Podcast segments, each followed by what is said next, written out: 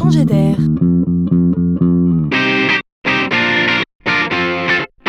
C'est la chronique de Laurent Collen.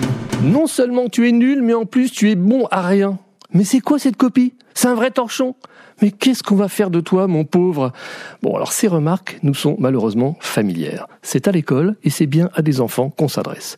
Ils en pleurent, puis après ils en rient. Sauf qu'à ce moment précis, on leur fait honte, on les humilie et on les isole.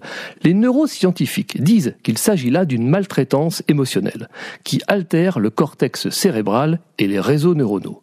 Autrement dit, il s'agit bien là de maltraitance qui abîme le cerveau des enfants.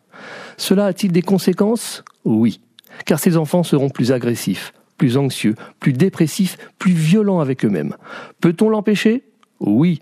L'enseignant doit impérativement être empathique et bienveillant vis-à-vis de l'enfant. En se comportant ainsi, il va développer les capacités de l'enfant à comprendre, à mémoriser, à créer, à être motivé, donc à apprendre. Alors donc, ce serait simple? Non.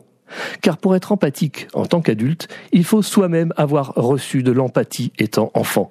Délivrer de l'empathie, cela s'apprend, c'est donc sérieux. Pour finir, retenez que non seulement l'empathie fait réussir les enfants, mais aussi protège les enseignants du burn-out. C'est tout bénef.